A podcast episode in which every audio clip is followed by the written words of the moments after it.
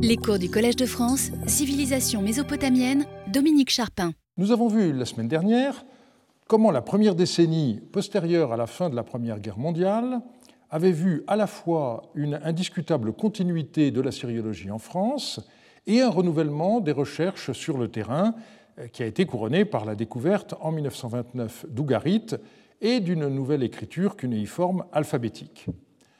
Nous allons poursuivre en examinant aujourd'hui les années 1930 qui furent marquées par une autre grande découverte, celle de Marie et de ses archives royales. J'ai déjà largement entamé la semaine dernière la description des années 1930, mais faute de temps, certains de ces protagonistes ont été laissés de côté. Je voudrais donc aujourd'hui compléter le tableau. Il faut d'abord esquisser le portrait de quelques débutants qu'on retrouvera après la Deuxième Guerre mondiale. Il s'agit de Raymond Gestin et pour la première fois de deux femmes, Marguerite Rutten et Helena Cassin.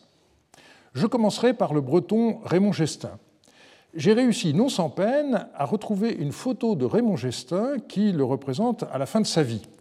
Elle figure sur un site que je n'ai guère l'habitude de fréquenter, le Wikipédia en breton. Et la photo ne se retrouve pas aisément car en breton, le saviez-vous, Raymond se transcrit Raymond, R-E-M-O-N-T. Cela s'explique du fait que Gestin est né en 1905 à Landerneau, sa ville natale lui a d'ailleurs rendu hommage en lui dédiant en 2017 une de ses places. Gestin est plus célèbre de nos jours comme artiste que comme savant. Ses œuvres, dans le style dit naïf qu'il commença à peindre dans les années 1950, ont définitivement éclipsé ses travaux philologiques. Mais revenons aux années 1930. Nous avons vu que Gestin fit partie des derniers élèves de Scheele, ce dernier fut le directeur de son diplôme de l'école pratique, délivré en 1933, le livre ayant été publié en 1935. Curieusement, Gestin termine son avant-propos par des remerciements à M. Charles Fosset, professeur au Collège de France, dont les leçons, professées pendant l'année 1932-33, ont beaucoup aidé à mon acquis en sumérologie. Pas un mot pour Scheil. Le compte-rendu que publia Gad en 1936 fut assez sévère, reprochant à Gestin des considérations inutiles sur le verbe sumérien et, inversement, l'absence de commentaires sur le contenu des textes eux-mêmes. Entre-temps, Gestin était devenu pensionnaire à l'Institut d'Istanbul.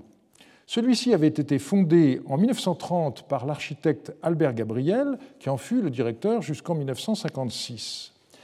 Justin profita de ce séjour pour copier la partie des textes de Farah découverts en 1902 qui n'avaient pas été attribués aux Allemands. Seules les tablettes de Berlin avaient été publiées par Daimel, qui n'avait d'ailleurs donné que des transcriptions et pas de copies. Justin signala qu'il avait eu l'autorisation de Daimel et de la DOG pour entreprendre son travail. Nous le retrouverons la semaine prochaine. Les femmes assyriologues de profession étaient alors encore exceptionnelles et c'est une raison de plus de parler de Marguerite Rutten que ses proches appelaient Maggie. Née en 1898, elle fit toute sa carrière au Louvre. D'abord chargée de mission au département des Antiquités orientales, elle obtint son diplôme de l'école du Louvre en 1933. Ayant accédé au statut d'attachée, elle publia en 1934 un guide des Antiquités orientales du musée du Louvre. Elle fut, comme on l'a vu, le pilier de la conférence de Fosset à l'école pratique et obtint le euh, titre d'élève diplômé avec un travail sous sa direction. Sous le titre Contrat de l'époque séleucide conservé au musée du Louvre, il fut publié en 1935 comme tome 15 de la série Babyloniaca. Ces 19 documents d'archives provenaient d'Uruk, tout comme les rituels de la même époque que Thureau d'Angin avait publié en 1922. Ce livre attira l'attention d'André Aymar, qui remercia Mademoiselle Rutten d'avoir accompagné ses copies de transcription et traduction, permettant aux hellénistes d'avoir accès à cette documentation, tout en signalant nombre de négligences dans la mise au point du manuscrit. Chargée de cours d'épigraphie sumérienne et assyrienne à l'école du Louvre à partir de 1934, Marguerite Rutten publiait dès 1937 un manuel d'initiation à l'acadien qui suivait la méthode qu'elle avait mise au point en enseignant. Elle terminait son avant-propos ainsi S'il apparaît que ces éléments aient été de quelque utilité, un syllabaire et un choix de texte avec glossaire suivront. Tel ne fut malheureusement pas le cas. Elle devint alors assistante de Contenot en 1937 et nous la retrouverons bientôt. Autre femme, promise à une carrière plus brillante, Helena Cassin, que j'ai déjà mentionnée sans avoir eu le temps de décrire son parcours différent de celui de la plupart des assyriologues. Originaire d'une petite ville piémontaise située à proximité du col de Tende, Helena Cassin commença des études d'histoire des religions à Rome. Mais à l'âge de 24 ans, elle décida de quitter l'Italie fasciste pour Paris. C'est donc à partir de 1933-34 qu'elle suivit les cours de Fosset à l'EPHE, à côté de mademoiselle Rutten et de messieurs Cardachia, Gestin, Labatte et six autres personnes. Au Collège de France, elle suivit non seulement les cours de Fosset, mais aussi ceux du sociologue Marcel Mauss. Ce dernier avait été un concurrent, un concurrent malheureux de Loisy en 1908. Il avait fini par entrer au collège en 1931. Fosset et Mauss la sériologie et la sociologie, on disait encore guerre anthropologie, on retrouve dès le début les deux pôles entre lesquels Madame Cassin évolua toute sa vie. Le choix de son sujet de diplôme, rédigé sous la direction de Fosset, L'adoption à Nouzy, marquait bien cette orientation, son livre paru en 1938. Il s'agissait d'un travail sur les marges du monde cunéiforme et un sujet qui était alors très neuf, les quelques mille tablettes de Nouzi n'avaient été découvertes qu'une dizaine d'années plus tôt par une mission américaine. Par ailleurs, ces tablettes, rédigées dans un acadien très fautif, révélaient la langue parlée par les habitants de Nouzi, c'est-à-dire le hourite. L'ouvrage ne reçut pas un accueil très enthousiaste. Il est vrai que l'édition de ces contrats, philologiquement très exigeante, n'était pas exempte de fautes. J'observe que le compte-rendu de trois pages très tassé, plutôt sévère qui fut publié par Oppenheim dans la revue viennoise AFO est noté comme rédigé à Paris. Nous avons vu pourquoi la semaine dernière. J'ai déjà décrit rapidement la situation au Louvre entre les deux guerres, mais je voudrais aujourd'hui compléter mes indications. À tout seigneur, tout honneur, je commencerai par Thureau d'Angin lui-même. J'ai souligné l'impulsion qu'il a donnée à la publication des tablettes du Louvre entre les deux guerres. Il fut lui-même l'auteur de quatre des 17 volumes publiés entre 1920 et 1937. La qualité de ses copies était connue depuis longtemps et resta identique jusqu'au bout. Surtout, il eut le mérite de compléter ses autographies par des éditions de textes, celles-ci ayant parfois été publiées antérieurement aux copies. On est également frappé par l'étendue euh, de la maîtrise du champ de la sériologie tout entier. Il travaillait aussi bien sur des textes sumériens littéraires du troisième millénaire que sur des rituels acadiens tardifs, ou encore sur des documents d'archives paléo-assyriens ou paléo-babyloniens. Dans ces années, Thureau d'Angin continua à s'intéresser à la chronologie. Il poursuivit aussi ses travaux relatifs à l'écriture cunéiforme avec ses deux chefs-d'œuvre que sont le syllabaire acadien en 1926 et les homophones sumériens en 1929. C'est dans ces ouvrages que Thureau d'Angin mit au point le système de transcription qui s'est imposé au monde entier, celui qui combine accents et chiffres pour permettre, à travers la translittération, de reconnaître à quel signe cunéiforme on a affaire. Ce système a le grand mérite de permettre une lecture facile des textes acadiens. Et je regrette personnellement que certains collègues, sans aucune consultation, tentent actuellement d'imposer l'abandon des accents. Il s'agit à mes yeux d'une régression, et ce que je trouve le plus déplaisant, c'est quand je reçois les épreuves d'un article dans lequel, sans qu'on m'ait demandé mon avis, mes transcriptions sont mises à cette nouvelle norme, qui n'a d'autre justification que la paresse des uns et le suivisme des autres, nos collègues anglo-saxons ne sont en effet pas habitués à l'usage des accents, eh bien, ils n'ont qu'à s'y mettre. Je suis heureux de voir que les projets ORAC restent fidèles au système de Turon-Angin. Retour aux années 1930. Il faut également souligner un fait un peu oublié. L'essentiel des tablettes d'Ougarit en cunéiforme babylonien a été découvert après la Deuxième Guerre mondiale, et c'est le nom de Nougarol qui leur est avant tout attaché avant les découvertes des années 80-90, comme nous le verrons. Mais entre 1929 et 1938, Schaeffer découvrit déjà, à côté des tablettes en cunéiforme alphabétique confiées à Virolo, un certain nombre de tablettes en cunéiforme classique, et il confia leur publication à Thureau d'Angin. Celui-ci consacra pas moins de cinq articles dans Syria à la publication de ces textes. Une des raisons qu'avait Thureau d'Angin de quitter la direction des antiquités orientales du Louvre en 1928, c'était aussi d'avoir plus de liberté pour le travail sur le terrain.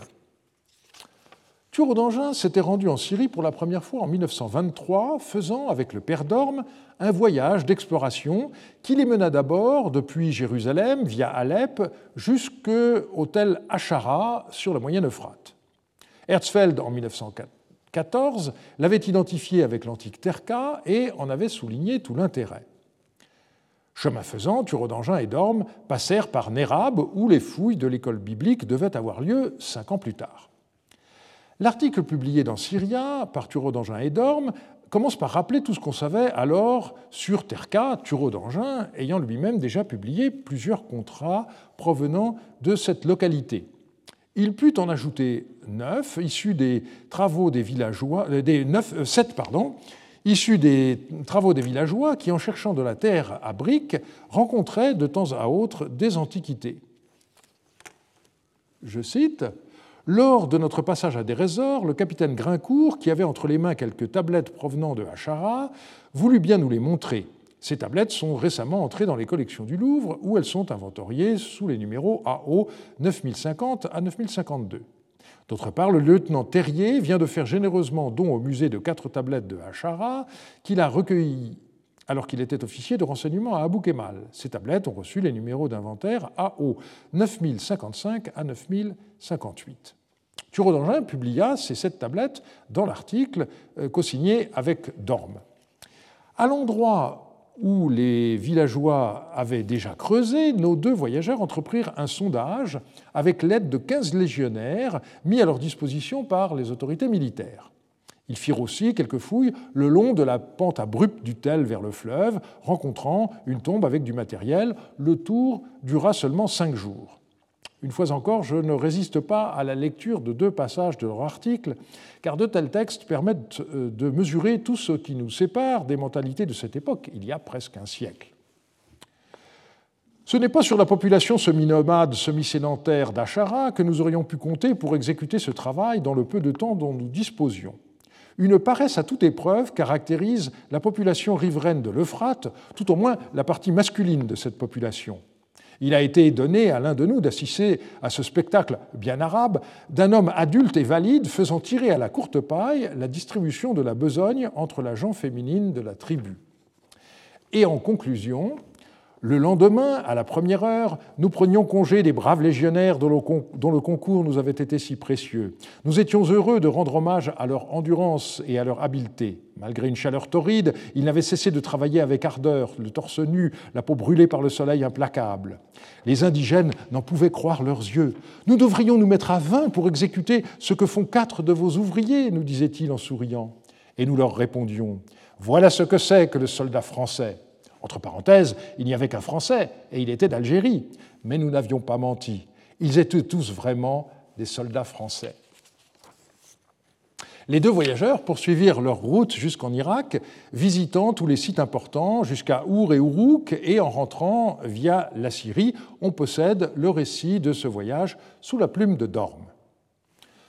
Pendant ce voyage d'un peu plus d'un mois, Turon d'Angin avait pris le goût du terrain.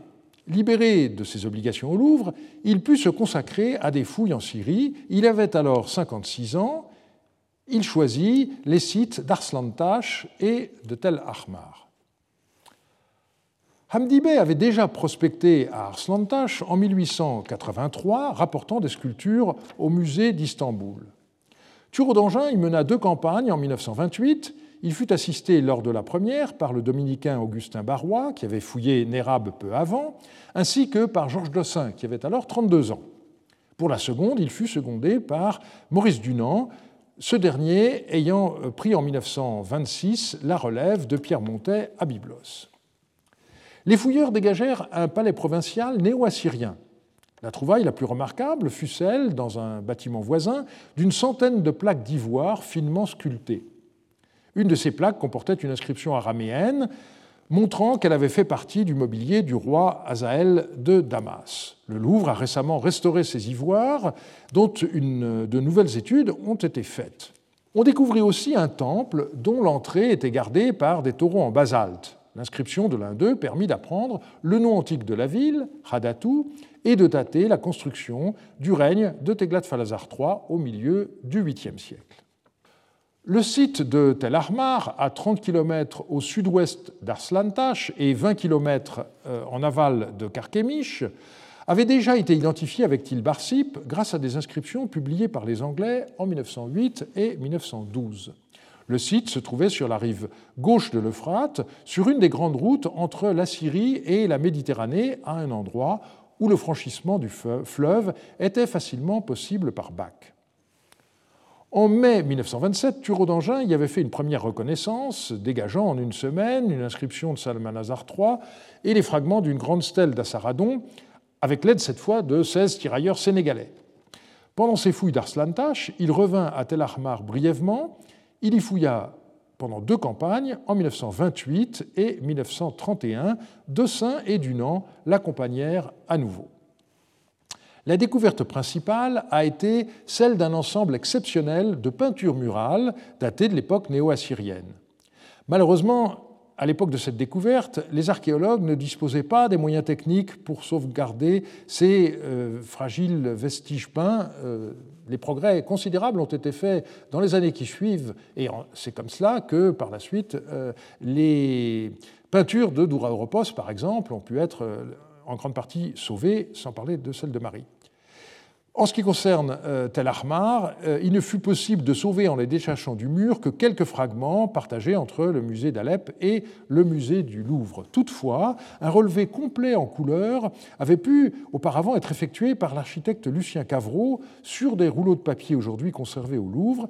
Ils ont été reproduits pour la première fois dans le volume Assour d'André Parot, et ce fut une révélation, et montrés en 2016-17 à l'exposition L'histoire commence en Mésopotamie du Louvre-Lens.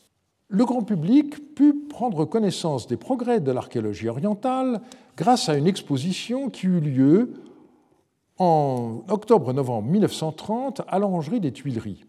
On y trouvait le résultat des fouilles de Tello, de Suse, mais aussi de différents sites syriens. C'était une façon qu'avait trouvé René Dussault de faire mieux connaître le département des antiquités orientales du Louvre dont il venait de prendre la direction, ainsi que les travaux sur le terrain en Syrie, le Louvre ayant reçu une part des objets découverts. Jusqu'à présent, nous n'avons rencontré de découvertes de tablettes qu'à l'ouest de l'Euphrate, que ce soit à Neyrab ou à Katna, et, à partir de 1929, à Ougarit. La découverte de Marie allait changer la donne radicalement. Comme c'est le cas pour la majorité des sites en archéologie orientale, la fouille de Tel Hariri ne résulte pas d'une opération programmée, mais fait suite à une découverte fortuite. On ne parlait pas encore à l'époque d'archéologie préventive, mais c'est bien de cela qu'il s'agit. Il faut commencer par se demander ce qu'on connaissait de Marie avant la fouille du site de Tel Hariri. Marie était surtout célèbre chez les assyriologues pour avoir été le siège de la dixième dynastie postérieure au déluge, d'après la liste royale sumérienne. Marie était mentionnée à l'époque présargonique dans le cône A du roi et Anatum de Lagash, puis à l'époque paléo-acadienne par Sargon et Naramsin.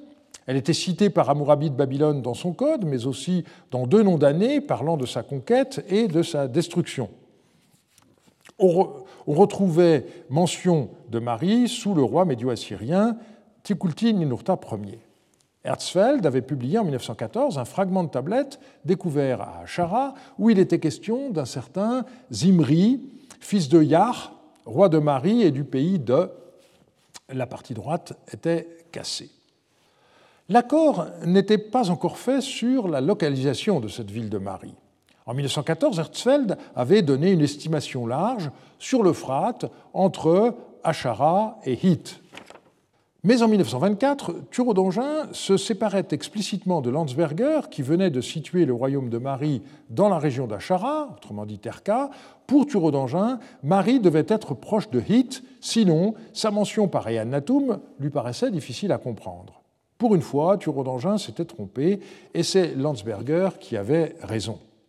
Albright a été le premier à attirer l'attention sur le Tel Hariri qu'il visita à l'automne 1925 lors d'un voyage qui le mena de Jérusalem jusqu'à euh, Bagdad via Alep en descendant le cours de l'Euphrate. On pourrait s'attendre à ce qu'une ville de la taille de Tel el-Hariri soit mentionnée dans nos sources les plus anciennes, mais l'identification nous échappe. Tel el-Hariri est trop en aval et trop loin de l'Euphrate pour être un bon site pour Marie, mais la possibilité de cette identification est archéologiquement présente et peut au moins être gardée à l'esprit. Peu après, il fut plus affirmatif. Comme indiqué dans le bulletin numéro 21, la tentation est grande d'identifier Tel el-Hariri avec Marie, et en 1931-32, dans le volume 7 de AFO, il écrivit sans hésitation Marie, le moderne Tel Hariri, avec une référence à son article de JAOS 46. Il est intéressant de voir la prudence initiale peu à peu oubliée, mais la suite des recherches lui donna raison. Il faut être clair, quand Parot commença ses fouilles, il ne cherchait pas le site de Marie. Ses fouilles à Tel Hariri sur le résultat d'un événement complètement fortuit, la découverte, en août 1933, d'une statue par des Bédouins qui enterraient l'un des leurs sur le tel. C'est le lieutenant Cabane, en garnison à Abou Kemal, qui vint sur les lieux, complétant le dégagement. Il prit des photos, fit transporter la statue au musée d'Alep et rédigea un rapport. Prévenu par Henri Sérig, René Dussault proposa à André Parot de se rendre sur place. En effet, avec l'arrêt des fouilles de l'Arsa, Parot se trouvait alors en quelque sorte au chômage technique.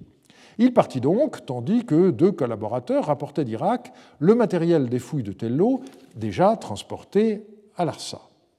La fouille commença en décembre 1933. Parot termina son travail en 1974 après avoir mené 21 campagnes. On peut citer Pierre de Magne dans son éloge à l'Académie après le décès de Parot. Il a rendu Marie célèbre et Marie l'a rendue célèbre.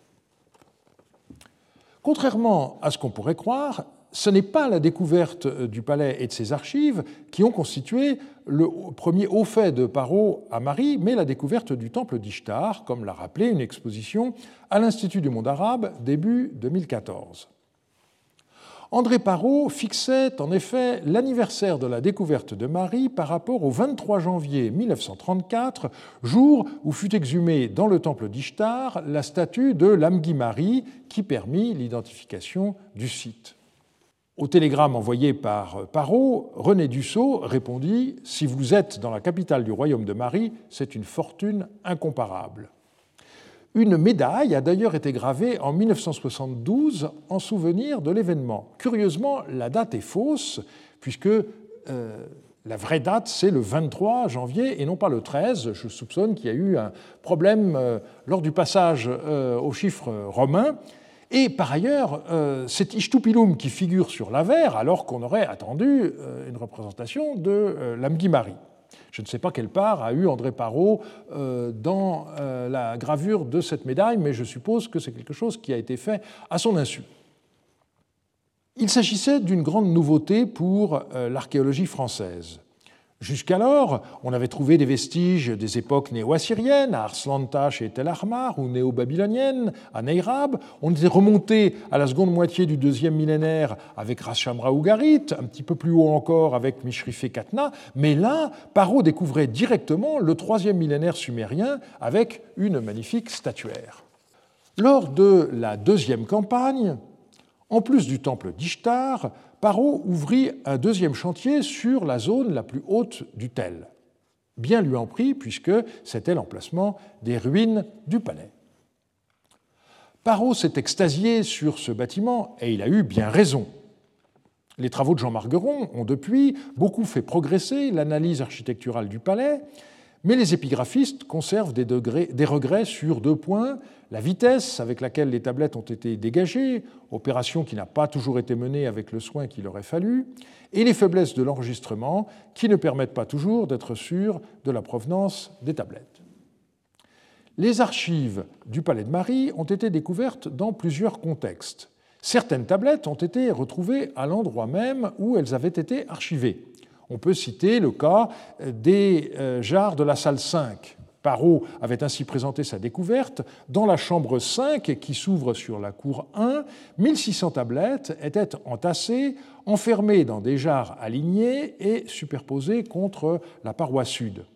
Hélas, les photos publiées ne sont pas très parlantes. Il manque en effet un cliché intermédiaire entre le dégagement des premières tablettes, alors qu'apparaît le haut de la première jarre, et l'achèvement du dégagement. Jean Margueron pense que ces jarres sont en réalité tombées de l'étage. Quoi qu'il en soit, la majorité des tablettes de repas du roi ont été retrouvées dans ces jarres, et nous savons maintenant, grâce à Nelle Ziegler, qu'elles sont l'œuvre de trois femmes scribes attachées aux cuisines du palais. Non seulement leurs noms sont connus, mais en plus leurs mains ont pu être identifiées, ce qui est un cas très rare dans l'histoire du cunéiforme. Cependant, la majorité des tablettes a été retrouvée dans la salle 115 Parot pensait qu'elles étaient dans leur emplacement d'origine. Il la décrivit comme une salle d'archives et parlait de placards où les tablettes auraient été conservées.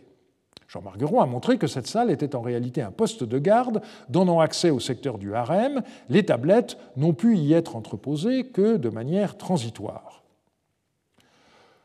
Contrairement à ce dont on les a parfois accusés, les soldats de Hammurabi ne sont pas euh, véritablement responsables de l'état dans lequel on a retrouvé les tablettes. Dessin avait écrit en 1938 Il faut bien constater que les destructeurs du palais se sont acharnés à mettre en pièces les archives qui paraissaient avoir été classées par panier et par année, et que seules les tablettes de petit format ont échappé à leur coup. Dans son rapport sur sa nouvelle fouille de la salle 115 en 1972, Maurice Biraud rappelait euh, que les tablettes, jetées pêle-mêle euh, sur le sol dallé par la soldatesque du conquérant qui détruisit le palais de Zimrilim, y formaient, selon le rapport de M. André Parot, une couche épaisse de 30 à 40 cm. On pourrait en effet admettre que les tablettes laissées sur place furent volontairement détruites par les soldats qui mirent ensuite le feu au palais. Mais on doit à la vérité de dire que un grand nombre de tablettes cassées portent les traces de coups de piochons, à n'en pas douter ceux des ouvriers d'André Parot. Par ailleurs, Biro lui-même observa par endroits une sorte de cohérence dans la répartition des tablettes qu'il trouva le long des murs de la salle 115. On notera enfin que l'épaisseur de la couche de tablettes de 30 à 40 cm relevée par Parot peut très bien correspondre à la hauteur des coffres qui avaient contenu ces tablettes et dont on a retrouvé les étiquettes. La salle 115 mesure 7 mètres sur 4. Les sept coffres dont on a retrouvé les étiquettes pouvaient donc très bien y avoir été entreposés à même le sol. Furent-ils vraiment éventrés et leur contenu éparpillé sur le sol de la salle 115 Il aurait fallu une fouille fine pour le déterminer avec certitude. Euh, on peut comparer la situation avec la découverte qui fut faite par les Belges à Taletder dans la maison d'Urutu en 1975. Deux coffres à tablettes ont été découverts in situ, et on voit très bien les traces euh, des coffres par les limites euh, des tablettes qui ont été retrouvées il me semble que l'analyse de la seule photo publiée par Parot pourrait refléter une situation du même genre. Par ailleurs, les tablettes découvertes entre 1934 et 1937 ont pour la plupart fait l'objet d'une cuisson superficielle sur le terrain. Voici le seul passage, à ma connaissance, euh, que Parot ait écrit à ce sujet. Les tablettes étaient placées à plat sur des, dans des bidons d'essence vides, en lit séparés par une couche de sable. Les récipients étaient ensuite rangés dans un four quadrangulaire construit avec les briques antiques, un foyer aménagé à la base. Un feu qu'alimentaient des broussailles, le seul combustible du pays, était maintenu pendant quelques heures. Il n'y avait plus qu'à laisser refroidir et qu'à vider les récipients. Molles avant l'opération, les tablettes étaient devenues dures comme la pierre. On procédait enfin à l'emballage. C'est de cette façon très simple que les archives royales de Marie ont été traitées et certainement sauvées, car le transport, joint aux variations de température, aurait certainement été fatal à nombre de ces documents. Cela a sûrement consolidé beaucoup de tablettes, mais un certain nombre ont souffert de ce traitement, faute d'un contrôle suffisamment précis de la température, ce qui les a fait éclater en morceaux. Beaucoup de raccords entre fragments ont été possibles par la suite. D'autre part, cette cuisson n'a pas atteint le niveau de température rendant possible le lavage des tablettes, c'est-à-dire 800 degrés, qui seul permet d'évacuer les sels dangereux pour la conservation à long terme des documents. Enfin, pour certaines tablettes mal nettoyées, la terre argileuse qui remplissait les signes d'écriture a cuit elle aussi, et il n'a pas toujours été euh, facile de l'ôter par la suite. Les fouilles de Marie avant la Deuxième Guerre mondiale ont été menées par André Parot en six campagnes de 1933 à 1938. L'essentiel des archives du palais a été découvert entre 1934 et 1937, soit en quatre campagnes, de la deuxième à la cinquième. Je voudrais commencer par citer les passages des rapports préliminaires de Syria, où André Parot évoque ses découvertes épigraphiques qu'il appelait, selon son humeur, moisson ou butin. Nous n'avons pas de récit de la découverte de la première tablette pour Marie comme pour Rashamra, mais la date est connue. C'est le 4 février 1935, il y a donc 86 ans, presque jour pour jour. Et c'est André Bianchi euh, qui découvrit ces premières tablettes. La première information fut donnée par René Dussault à l'Académie lors de la séance du 8 février 1935.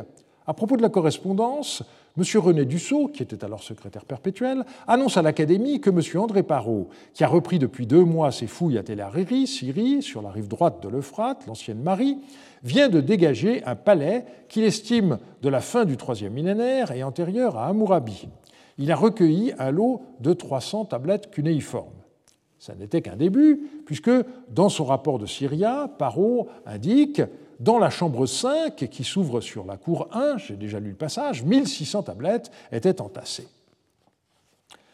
Et plus loin, il y eut tout d'abord un très important butin épigraphique plus de 2500 tablettes recueillies, la plupart dans la pièce aux archives 5, le reste euh, un peu partout, mais un bon nombre dans l'école 24. On sait maintenant que ce qui fut alors interprété comme une école était en réalité un magasin, les banquettes servant à caler le support de jarre. Les archives découvertes salle 24 étaient celles du chef des marchands Idin Numshda, alias Idiyatoum. La troisième campagne, dans l'hiver 1935-36, fut la plus fructueuse. Il y eut d'abord une énorme moisson épigraphique. Quelques 13 000 textes ont été recueillis cette année en deux lots concentrés dans deux pièces distinctes, numéros 108 et 115, une centaine de tablettes provenant des chambres 77 et 79. Il est étonnant que Parot n'ait pas mentionné, en plus des salles 108 et 115, la salle 110, car on y trouva aussi un grand nombre de tablettes. On sait que l'afflux des tablettes fut tel dans ces années-là que l'enregistrement fut parfois défectueux. De nombreux raccords ont en effet par la suite été faits entre des fragments censés provenir des salles 108, 110 et ou 115. Pour la quatrième campagne, dans l'hiver 1936-37, Parot notait cette année, nous avons à nouveau une très importante moisson épigraphique. 6 à 8 000 tablettes recueillies en trois lots importants concentrés en des pièces distinctes. D'abord, deux véritables placards non soupçonnés l'an passé dans la pièce aux archives 115, puis une chambre 135 en bordure de la cour 131, enfin, à proximité des cuisines, 215, 216, 217, dont le dégagement n'a pu être achevé faute de temps. Outre ces trois lots, des tablettes isolées furent ramassées un peu partout, épaves abandonnées par les pillards comme objets de non-valeur au moment de la destruction du palais. À l'automne 1937, Parot revenait pour sa cinquième campagne. Je cite Ensuite, une période assez misérable, semblant devoir être attribuée à la dynastie des Roitelets de Hana, qui dure contrôler tant que bien que mal la ville de Marie après sa ruine sous les coups de Hammurabi. Cette période, déterminée par des tablettes, l'une porte le nom d'Isharlim, roi de Hana, a suivi d'assez près celle contemporaine de Zimrilim. Et on relève plus loin, L'antichambre 215 était littéralement jonchée de plusieurs centaines de petites tablettes très bien conservées, où M. Dossin a retrouvé de nombreuses mentions relatives à un travail du métal, d'où l'identification de ce groupe avec des ateliers. La plupart de ces tablettes ont été publiées dans ARM 23. Et encore, nous ne serions pas complets si nous ne nous signalions pas cette année encore. La trouvaille des tablettes s'est poursuivie, Plusieurs centaines de pièces ont été recueillies. Nous en avons fini avec le dégagement des placards de la salle 115, puis avec celui des lots importants des salles 143-142, cela pour les grands ensembles. Mais à peu près chaque jour, des deux chantiers, de la ziggourate ou du palais, des documents écrits sortaient, dont l'importance fut souvent considérable, aussi bien par les renseignements qu'ils nous fournissaient que par les possibilités de datation sûre des niveaux qu'ils nous procuraient et les lectures immédiates faites sur place par M. Dossin furent pour nous infiniment précieuses. Malgré ce qu'indique euh, Parot, la fouille de la salle 115 ne fut pas correctement achevée puisqu'elle fut reprise en avril 1972 et que Maurice Biraud put encore y découvrir, je cite, une centaine de tablettes ou fragments de toutes dimensions, dont une quarantaine surtout des lettres conservées entièrement ou sous forme de fragments importants. Je reviens à la sixième campagne, à l'automne 1938, qui vit le flot se tarir. Je cite à nouveau Parot. Les années précédentes, nous avions eu, tout au moins depuis 1935, à signaler la découverte de centaines ou de milliers de tablettes. Cette saison, rien de semblable, et cela ne saurait étonner, car la fouille nous entraînait, et Parot décrit ensuite euh, les bâtiments du troisième millénaire auxquels il consacrait essentiellement euh, la fouille de cette campagne. Voici donc le bilan que l'on peut faire. Deuxième campagne, 2500 tablettes. La troisième, environ 13 000. La quatrième, 6 à 8 000. La cinquième, plusieurs centaines. Donc si on fait l'addition, ça donne entre 21 500 et 23 500, auxquels on doit ajouter plusieurs centaines. On voit que les estimations numériques du premier fouilleur de Tel Hariri ont toujours été très approximatives et le total indiqué n'a rien de bien précis je cite euh, l'avant-propos de ARM1 écrit par Parot en 1949, qui parle d'un énorme butin, quelques 20 000 tablettes et fragments de tablettes, ce qui est un chiffre nettement inférieur au total que l'on peut faire à partir de ses propres indications dans Syria. La raison de ce flou est très simple. Il ne fut dressé aucun inventaire au moment de la découverte des archives. On doit en effet rappeler, ce qui paraît incroyable aujourd'hui, qu'aucun épigraphiste ne fit partie de la mission de Marie lors des quatre premières campagnes, de Saint n'ayant participé qu'aux cinquième et sixième campagnes en 1937 et 1938, euh, alors que la quasi-totalité des archives avait déjà été exhumée selon le décompte des tablettes par Parole lui-même. Je reviens sur la question des locus de découverte euh, des tablettes on possède une lettre d'André Parot à Georges Dossin en date du 19 juillet 1954. Je cite Je viens de rechercher avec mademoiselle Laroche les divers plans de Marie. Je ne trouve pas les équivalences pour les salles P, R, Y, Z. Peut-être cette indication est-elle portée sur quelques-uns des plans laissés à Damas. De toute façon, je persiste à penser et à dire que cela n'a aucune importance, étant donné l'éparpillement de ces séries à travers le palais, éparpillement non original, mais suite au euh, pillage non originel, excusez-moi. Euh, c'est ce qu'on appelle un raisonnement circulaire. On ne sait pas d'où viennent les tablettes, mais de toute façon, il ne faut attendre aucune cohérence parce que les soldats d'Amourabi auraient tout mis en désordre. Par ailleurs, dans certains cas, on peut corriger des erreurs. C'est ainsi que les inventaires des trésors du palais de Marie, rédigés juste après la prise de la ville par les armées de Samsiadou, proviennent en partie de la salle 134 et en partie de la salle 143. On songe aussitôt à une interversion des chiffres, mais la réalité est sans doute plus concrète. Les salles 134 et 143 sont en effet séparées par un mur très épais. Je soupçonne que les ouvriers euh, ont déposé les paniers de tablettes sur ce mur au moment de l'enregistrement. On aura cru qu'une partie venait d'une pièce d'un côté et une partie de l'autre. Autre explication possible, les tablettes étaient conservées à l'étage et au moment de l'effondrement du palais, une partie aura glissé vers la salle 134 et une autre vers la salle 143. Il n'est aujourd'hui plus possible de trancher. À l'époque, la Syrie était, comme nous l'avons vu, sous mandat français et la loi des Antiquités de 1933 prévoyait le partage des objets exhumés lors des fouilles entre l'État syrien sous mandat et le chef de mission. Je cite le texte. À la fin de chaque campagne, le directeur du service des antiquités dressera un projet de partage des antiquités mobilières découvertes au cours des fouilles et de celles-là seulement. Le chef de la mission constituera deux lots d'égale importance. Le directeur du service des antiquités jugera de l'équité de cette répartition et choisira librement un des deux lots pour l'attribuer aux collections de l'État, tandis qu'il remettra l'autre au chef de la mission. Toutefois, il aura pouvoir de mettre hors partage, pour l'attribuer aux collections de l'État, tel objet dont l'importance lui paraîtra primordiale pour ses collections. Fin de citation.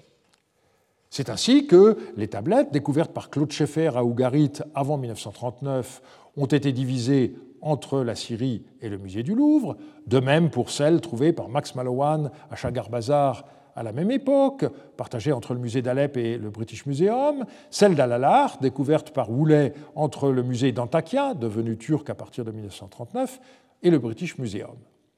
Toutefois, les tablettes de Marie n'ont pas été alors réparties entre le musée du Louvre et celui d'Alep. Une nouvelle fois, la raison me paraît très simple, aucun inventaire précis n'ayant été dressé sur le terrain, il était impossible de procéder à un partage. André Parot négocia un accord spécial avec le directeur du service archéologique de Syrie et du Liban, qui était alors Henri Sérig.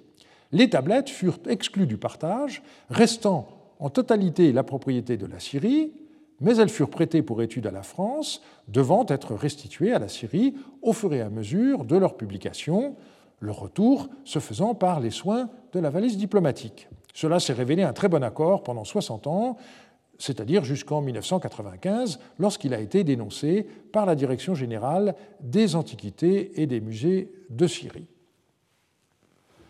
Je voudrais, pour terminer ce cours, montrer comment les tablettes de Marie arrivèrent au Louvre, au Louvre décrire l'équipe des épigraphistes chargés de leur publication et exposer les premiers résultats auxquels elle aboutit et mentionner enfin les préparatifs de la guerre.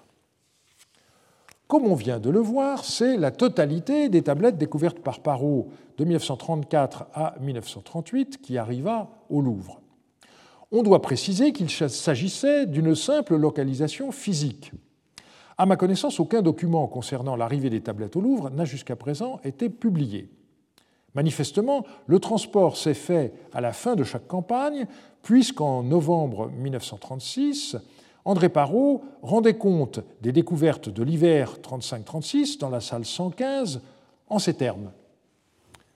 Texte de première importance, puisque ce sont en majeure partie des lettres qui, ainsi que l'a reconnu M. François Thureau d'Angin, constituent la correspondance diplomatique du dernier des rois de Marie, Zimrilim, avec ses ambassadeurs, émissaires, espions, avec aussi Amourabi, roi de Babylone. On peut dire que, grâce à cette moisson, dont l'étude a été commencée par messieurs Dossin et Jean, c'est non seulement toute l'histoire du Moyen Euphrate qui réapparaît, et avec quel détail, mais celle même de la grande période de Babylone à la fin du troisième millénaire, c'est-à-dire selon la chronologie haute de l'époque. Une centaine de tablettes provenant des chambres 77 et 79 a été remise à messieurs Boyer et Nouguerol, et Mlle Rutten a été chargée de l'étude de 32 fois inscrits, ramassés dans la chambre 108. L'examen des textes au Louvre avait donc déjà commencé, et même la répartition de leurs publications en partie effectuée, nous y reviendrons dans un instant. Il faut bien préciser qu'aucune des tablettes de Marie n'est entrée dans les collections du Louvre. Il n'y eut donc pas d'inventaire qui en fut alors dressé, ce que nos interlocuteurs syriens, dans les années 1990, ont eu quelque mal à admettre. Le seul inventaire fut réalisé par Maurice Biraud dans les années 1970 avec l'aide de Jean-Marie Durand et à la fin de votre serviteur, mademoiselle Laroche servant de secrétaire. L'ambiguïté a été entretenue par le fait que les copies des tablettes étudiées dans la série des Archives royales de Marie furent publiées de 1941 à 1967 dans la collection des textes cunéiformes du Louvre, formant les volumes 22 à 31. Mais juridiquement, il s'agissait d'un simple dépôt pour étude et aucune tablette n'a reçu la cote en AO des objets relevant du département des Antiquités orientales. C'est naturellement à François Thureau d'Angin qu'André Parot confia la publication des archives qu'il avait découvertes à Marie à partir de 1934. Là encore, on voit bien qu'il ne s'agit pas d'une opération officielle du Louvre. Depuis 1928, Thureau d'Angin avait en effet démissionné de son poste de conservateur. Et par ailleurs, Parot ne devint conservateur adjoint au Louvre qu'en 1937, donc postérieurement à l'arrivée des tablettes au Louvre. Je suppose que c'est René Dussault qui avait proposé de les héberger. En 1934, Thureau d'Angin avait 62 ans et il était au sommet, sinon de sa carrière, du moins de son art. Il faut se rendre compte que, coup sur coup, arrivèrent au Louvre des milliers de tablettes. Thureau d'Angin les examina et, sans avoir eu le temps d'en faire un catalogue, décida de procéder à une publication des tablettes en fonction de leur locus de découverte, donc salle par salle. Après plusieurs articles parus dans la revue d'Assyriologie dès 1934, la première tablette de Marie à avoir été publiée le fut par Thureau d'Angin en 1936 on voit qu'on était encore au tout début de la recherche, puisque Thureau d'Angin venait de découvrir que le roi de Marie Zibrilim était un contemporain du roi de Babylone, Amourabi. Il faut dire qu'au moment même où Parot découvrait les archives de Marie, Thureau d'Angin était occupé à la publication de deux livres qui lui demandèrent sûrement beaucoup de travail, Ses fouilles de Thiel Barsip en 1936, en collaboration, et surtout son livre sur les mathématiques babyloniennes de 1938. Par ailleurs, Thureau d'Angin continua euh, dans ces années, comme nous l'avons vu, à publier des tablettes en cunéiforme babylonien provenant des fouilles de Rashamra. Tout cela explique sans doute que Thureau d'Angin n'ait eu le temps de publier que peu d'autres études sur Marie avant son décès en 1944. Dès 1936, Thureau d'Angin confia le déchiffrement des lettres de la salle 115, les plus nombreuses, à Georges Dossin et Charles-François Jean. J'ignore de quelle manière les tablettes furent réparties entre les deux, mais il semble qu'un premier examen avait déjà permis d'isoler certains lots cohérents. Dossin inventoria son lot en faisant précéder les numéros de la lettre A et Jean par un B. Nous avons déjà vu Georges Dossin, âgé de 26 ans, venir à Paris en 1922-23 suivre à l'école pratique les cours de Scheil et de Fosset. Rentré en Belgique, il était devenu professeur à Bruxelles et à Liège.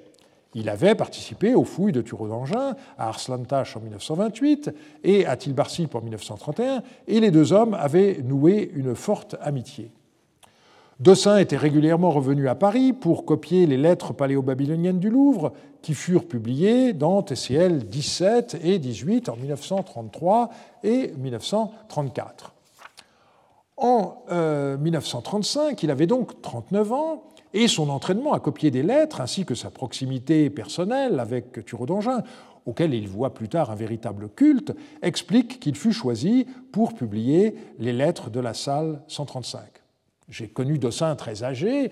Euh, il descendait toujours au même euh, hôtel à côté de Saint-Sulpice euh, et il passait à chaque fois rue Guénégo, donc juste à côté, où se trouvait la maison de Thureau d'Angin. Il y a aujourd'hui une plaque, mais qui renvoie au père Thureau d'Angin, qui fut secrétaire perpétuel de l'Académie française, et il enlevait son chapeau en saluant cérémonieusement la mémoire du maître. C'est sans doute aussi en raison de son expérience du terrain que Parot fit venir Dossin à Marie à l'automne 1937. Euh, C'était la première fois que Dossin l'accompagnait sur le terrain comme épigraphiste, ce qu'il fit ensuite à chaque campagne jusqu'en 1966. Nous n'avons de photos de Dossin sur le terrain qu'après la guerre.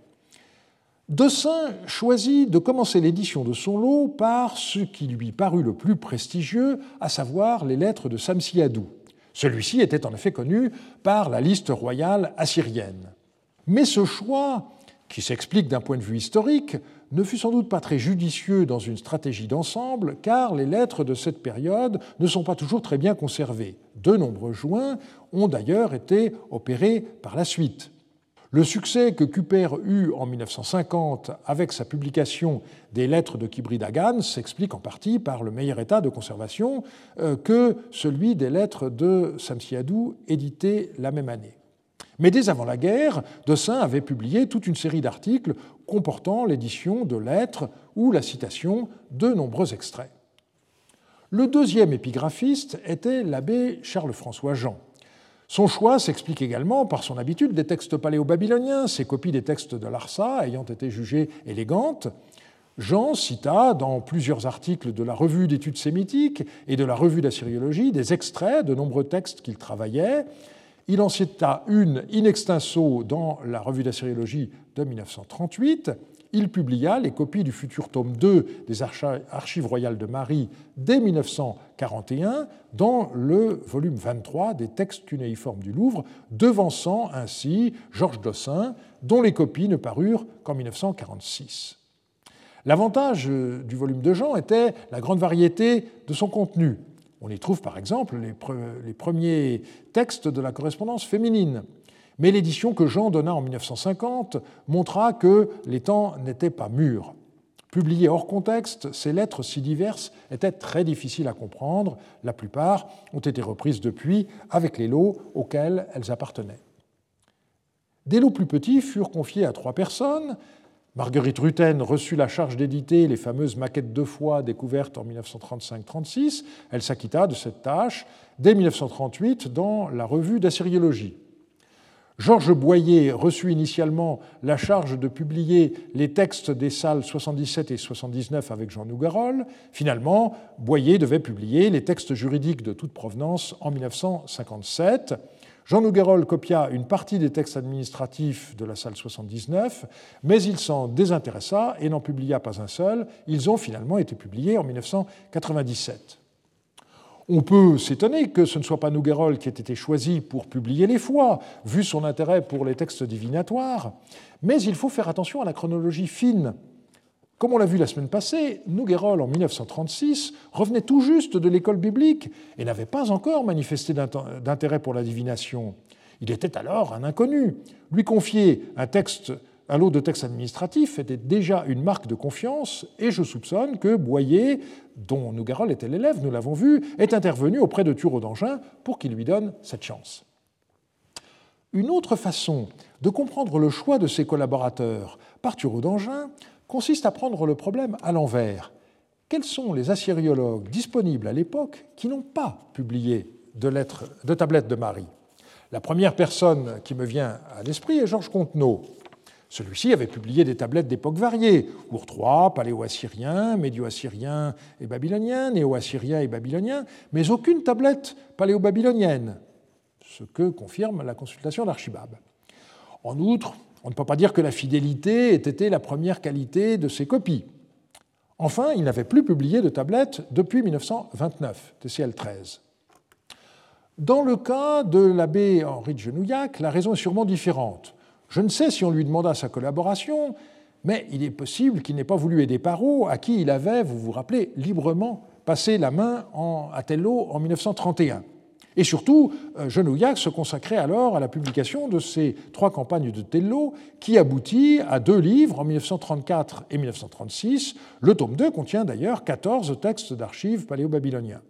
Sans doute euh, les problèmes de santé dont il se plaignait furent-ils suffisamment graves pour le tenir éloigné de la sériologie dans les cinq dernières années de son existence? Je rappelle qu'il mourut en 1940. Il faut bien sûr aussi poser la question de René Labatte. J'observe que celui-ci avait publié des travaux de nature historique et philologique, mais qu'il n'avait jusqu'alors pas publié une seule tablette. Ces livres d'édition de texte sont en effet des transcriptions de tablettes déjà copiées. Les commentaires assyro-babyloniens sur les présages de 1933 contenaient l'édition de tablettes copiées par Gad dans CT 41 en 1931, et les hémérologies et ménologies d'Achour, des tablettes de KAR publiées par Ebling en 1919-20. Nous avons vu par ailleurs que dans la seconde moitié des années 1930, l'abbate préparait son doctorat d'État il était en outre absorbé par le projet lexicographique de Fosset dont nous avons parlé la semaine dernière. Enfin, et je dirais surtout, il n'a montré ni avant ni après aucune espèce d'intérêt pour les documents d'archives paléo-babyloniens. Parmi les jeunes, Raymond Gestin se trouvait à l'époque à l'Istanbul, comme nous l'avons vu. En outre, il n'a jamais été intéressé par autre chose que les textes du troisième millénaire et surtout par la grammaire de la langue sumérienne. On pourrait donc se demander s'il n'y eut pas, dans la seconde moitié des années 1930, une sorte de constellation bicéphale de la sériologie française. Les épigraphistes de Marie étaient regroupés autour de Thureau d'Angin au Louvre, Dossin et Jean en tête, tandis que les universitaires, comme Fosset et Labatte, vite rejoints par Nouguerol, contribuaient à un grand fichier lexicographique dans la salle d'assyriologie du Collège de France. On aurait d'un côté les éditeurs de tablettes inédites, de l'autre des savants exploitant ce qui a déjà été publié. Il ne faut bien entendu pas exagérer cette dichotomie, puisque mademoiselle Rutten, une fidèle de Fosset, participa à l'aventure de Marie de manière limitée, il est vrai. De la même manière, Oppenheim travaillait en 1938-39 au dépouillement des tablettes néo-babyloniennes dans le cadre du projet de Fosset, mais il reçut aussi un lot de repas du roi de Marie qu'il ne publia pas puisque les événements l'ont contraint à quitter rapidement la France pour se réfugier aux États-Unis. Nous l'avons vu, le principe retenu par Thureau d'Angin fut celui d'une publication des archives en fonction des salles où les tablettes avaient été découvertes. Par ailleurs, Parot présentait ses choix éditoriaux en 1945 en trois séries. Premièrement, la série archéologique. Ce furent les volumes de ce qu'on appelle les MAM, Mission archéologique de Marie, publiés à partir de 1958-59. Deuxièmement, la série épigraphique. Et Parot précisait, je cite, La reproduction autographique des archives royales s'insère dans la collection des textes cunéiformes du Louvre, TCL. Ce sont les volumes de planches que nous avons déjà mentionnés. Mais il ajoutait, troisièmement, à ces ouvrages, plus spécialement destinés aux assyriologues, correspondront à l'intention des historiens les volumes de la série qu'il appelait littéraire et historique, où l'on trouvera la traduction des documents et un court commentaire. C'était la description de la série des Archives royales de Marie, ARM proprement dite, dont la publication commença en 1950. Parot eut l'impression d'innover, c'était un peu excessif, car le principe de donner des éditions des textes et pas seulement des copies avait déjà été celui du Père Scheil dans les MDP. Mais il est vrai que la plupart des missions publiaient seulement des copies, comme les Allemands avec les textes d'Achour, avec les sous-séries KAV, KH, KR ou KAJ. Il n'y avait que des copies et euh, des catalogues, pas d'édition des textes. Revenons à l'entre-deux-guerres. Le 15 janvier 1937, Dossin fit à l'Académie une communication sur la correspondance de Zimrilim, dernier roi de Marie, vers 2000 avant Jésus-Christ, elle fut publiée telle qu'elle dans les comptes rendus de l'Académie, et Dossin en développa le texte dans un article de Syria, resté fameux. Le 23 septembre 1938, Dossin fit une autre communication intitulée Compte rendu de l'étude de l'ensemble des textes économiques et administratifs découverts dans le palais de Marie. Seul un bref résumé fut publié dans les comptes rendus de l'Académie, mais Dossin en donna le texte développé dans un deuxième article de Syria, tout aussi important le premier. Si l'on fait un bilan de ce qui a été publié avant la guerre, il restait encore maigre. Si l'on ne compte pas les citations, mais seulement les textes complètement publiés, Thureau d'Angin avait publié une lettre, une étiquette, six tablettes en ourite, ainsi que deux inscriptions royales. Dossin, onze lettres et un rituel, Jean, une lettre, Mademoiselle Rutten, les 32 fois divinatoires, soit un total de seulement 55 textes, dont euh, moins de. Euh, enfin, une vingtaine de, lettres, puisque euh, on peut mettre les fois de côté. Pendant la guerre, les archives de Marie furent évacuées comme l'ensemble du contenu du Louvre dans les châteaux de Chambord et de Cheverny. Une anecdote à ce sujet montre le caractère très artisanal de l'opération.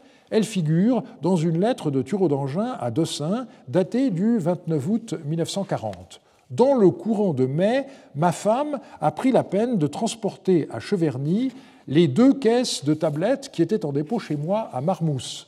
Marmousse, c'était le château de famille des Thureau d'Angin, à Garnet, près de Dreux. Et la décision fut heureuse car pendant l'occupation allemande, le château euh, fut euh, euh, occupé et tous les papiers de Thureau d'Angin détruits. Les tablettes de Marie furent réinstallées au Louvre dès 1946, comme le reste des objets du musée. Numériquement, les découvertes épigraphiques de Marie ont été beaucoup plus importantes que celles d'Ougarit. Mais avant la Deuxième Guerre mondiale, elles n'ont pas autant retenu l'attention car les épigraphistes n'eurent pas à relever le défi du déchiffrement d'une écriture nouvelle et ces textes ne semblaient pas avoir d'impact sur les études bibliques. La suite montra que ce n'était pas tout à fait vrai. Nous verrons dans les deux prochaines semaines comment la guerre interrompit ou au moins ralentit les programmes en cours et comment la syriologie se réorganisa pendant ce qu'on appelle désormais les Trente Glorieuses entre 1945 et 1975. Je vous remercie de votre attention. Retrouvez tous les contenus du Collège de France sur www.colège-2-france.fr.